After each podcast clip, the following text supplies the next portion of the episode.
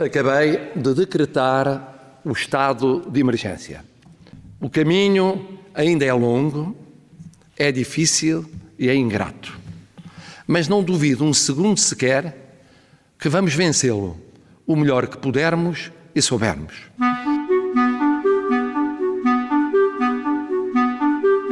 Calma, amigos. Vai ficar tudo bem. Vai ficar tudo bem. Vai ficar tudo bem. Vai ficar tudo bem. Vai ficar tudo bem. Vamos, amigas, vamos todos ficar bem. Vamos.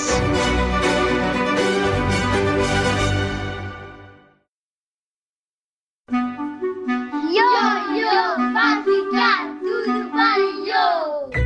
Em casa. Estou a falar com o Mário Cláudio. Sim, quem fala? Daqui é do Jornal Expresso. Ah, sim, senhora, faz favor. Ah, muito obrigada. Dá-me autorização que eu grave a nossa chamada? Claro que sim, faça favor. Como é que tem passado estes dias de pandemia? Com o resguardo que é aconselhável, seguindo as prescrições eh, que têm passado na, na comunicação social eh, e, portanto, enfim, com, a- com alguma reserva, com alguma paciência e também com alguma esperança. Tem escrito? Está a levar assim algum projeto? Estou a escrever, sim, estou a escrever diariamente. Tenho um livro que está em curso eh, e, portanto, tenho uma rotina de trabalho que estou a manter. Posso saber qual é o tema? Pode, eh, eh, vou-lhe dizer, é a história de um, de um português eh, que, que morreu na, na Sumatra, na ilha Sumatra, no século XVII, portanto, durante o período do domínio espanhol. Era um, um monge carmelita que foi, que foi massacrado, eh, que foi martirizado e que depois foi levado à dignidade de beato eh, já no século XX, em 1900, eh, eh, pelo Papa Leão XIII. Muito bem. O Mário Cláudio é um escritor do Porto. Publicou, se não estou enganada, o ano passado uma antologia de poemas. eh, mais de 50 anos de, de- Sim, de é escrita verdade, de é poesia, mas a sua obra também se tem pautado por incursões no romance e também na história. Acha que este tempo de Covid-19 terá reflexo na sua produção literária? Ah, vai ter necessariamente. Eh, Não sei ainda o que será o futuro, nenhum de nós sabe, mas eh, se o futuro existir para cada um de nós, eh, ele vai ser eh, substancialmente diferente.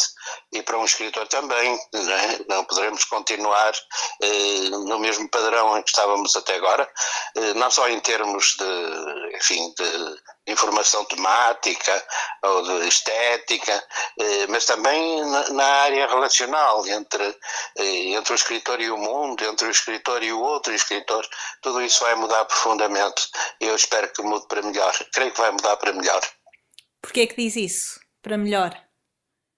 Para melhor, porque de facto isto foi um abanão grande, não é? Foi uma espécie de puxão de orelhas que todos nós sofremos eh, e que, portanto, das duas, uma, eh, ou não aprendemos nada, e nesta altura somos todos muito estúpidos, ou se aprendemos alguma coisa eh, para- o mundo poder continuar, temos que aplicar aquilo que aprendemos. Eu não sei se vive mesmo no centro do Porto. Não vivo propriamente no centro histórico, mas vivo no centro do Porto. Já ouviu falar num possível cerco sanitário ao Conselho? Sim, ouvi falar hoje, sei que isto está em debate, vai ser aplicado. Eh, Lembrei-me imediatamente daquilo que foi o cordão sanitário criado pelo, pelo, pelo Ricardo Jorge no século XIX, na altura da peste bubónica. Exatamente. O Porto já tem uma grande experiência, ou pelo menos alguma experiência de lidar com epidemias. Não sei o que é que vai ser decidido. Espero que o que for decidido seja para melhor de todos. As pessoas que vão pensar nisso provavelmente estarão muito mais certezas, estarão muito mais habilitadas do que eu para refletir sobre esse problema. Eh, E, portanto, aquilo que eu posso esperar é que a decisão que tomarem seja a decisão mais acertada. O que é que tem visto das, das suas janelas de casa? Tenho visto a rua deserta, eh, eu tenho duas frentes. De um lado vejo a rua deserta e do outro lado vejo a natureza. Eh, É uma, é uma área em que há ainda quintaizinhos antiga, pequenas hortas, uma espécie de microclima que ali está. Há muita, muitas árvores, eh, há, há pássaros que são sempre os mesmos e que parecem ser continuar a viver independentemente do que está a acontecer. Há gaivotas, eh, há pegas, há pardais, há todas essas eh, espécies. Ainda não chegaram, infelizmente, as andorinhas. Eu estou diariamente à espera que elas cheguem. este isolamento em casa veio alterar muito as suas rotinas? Saía muito ou já passava muito tempo em casa? Não, eu era uma pessoa de casa, não é? Vivia sempre muito confinada à casa, tenho vivido sempre confinada à casa, mas a verdade é esta, é que a consciência que nós temos de não poder sair é só por si eh, muito penosa, não é? Porque é uma, digamos que é uma limitação da nossa liberdade eh, que nos dói, não é? Dói a todos nós mas tenho muitos amigos com quem estou permanentemente em contato por via telefónica isso cria uma corda de afeto e de transmissão de energias que eu acho absolutamente preciosa neste momento. Qual é a primeira coisa que vai fazer quando isto passar? Uh, se isto passar e eu ainda cá estiver, e se estiverem cá os meus amigos todos uh, mais ou menos intactos, aquilo que eu vou fazer é uh, ir rapidamente para a minha casa no, no Alto Pinho, onde já não vou desde que isto começou, uh, e, restabelecer aí o meu cotidiano de contacto com a natureza e de, de, continua, de continuidade de escrita. Faz-lhe falta esse espaço? Muita falta, muita falta. E que conselho poderia dar aos portugueses que neste momento estão em isolamento em casa?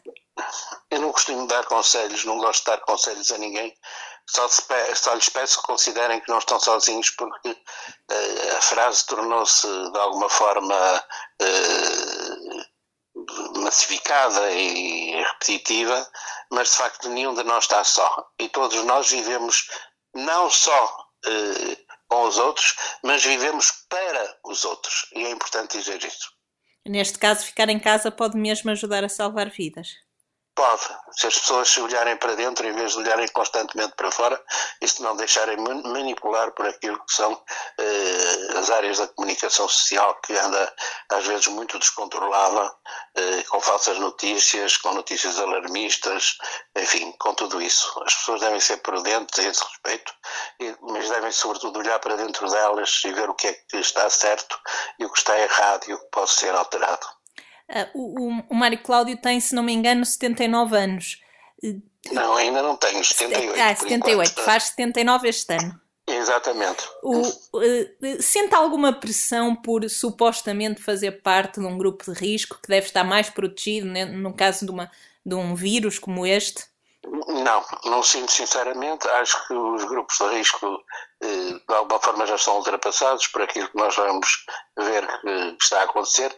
Mas há uma coisa que eu quero dizer e que é o seguinte, e digo isso aos meus amigos que são da minha idade. Nós, ao fim de contas, já vivemos o melhor da nossa vida. O melhor, eh, enfim, o possível eh, da nossa vida. É preciso dar lugar a outros.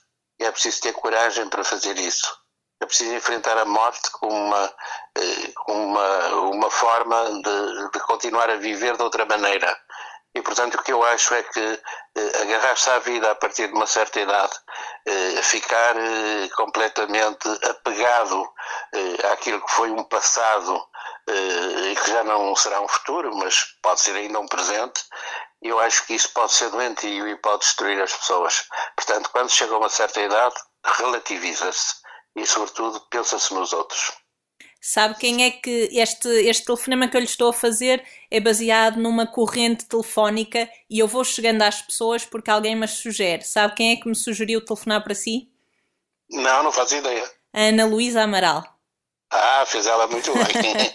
e eu agora tenho que sugerir uma pessoa, é? Sim, pode já sugerir uma pessoa para quem eu possa ligar. Eu creio que provavelmente já terão, eh, já terão contatado, mas se, se, ninguém o contatou ainda, era o Afonso Reis Cabral. Primeiro porque admiro a obra dele, eh, mas antes de mais, não é primeiro, é em segundo lugar. Admiro a ele como pessoa. Eu tenho grande respeito pela obra que ele está a construir eh, é um homem saudável eh, física, mental e, e, sobretudo emocionalmente. Eh, é um excelente companheiro de escrita, é um camarada espantoso que está a emergir. Não vejo nele aquelas ganâncias dos, dos que emergem, não vejo nada disso. Vejo um irmão, muito mais novo do que eu, se quiser, é claro, não vou dizer um neto, poderia dizer, mas veja um irmão, um irmão muito mais novo do que eu, que pode levar o testemunho avante e, e que é um homem dotado de uma pureza que, que é muito raro encontrar hoje em dia. Que Deus lhe a vida, saúde para prosseguir com a sua vida e com o seu trabalho.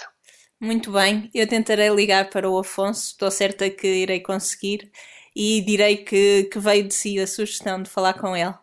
Muito bem, um grande abraço. Obrigada, boa tarde. Um grande abraço, obrigado.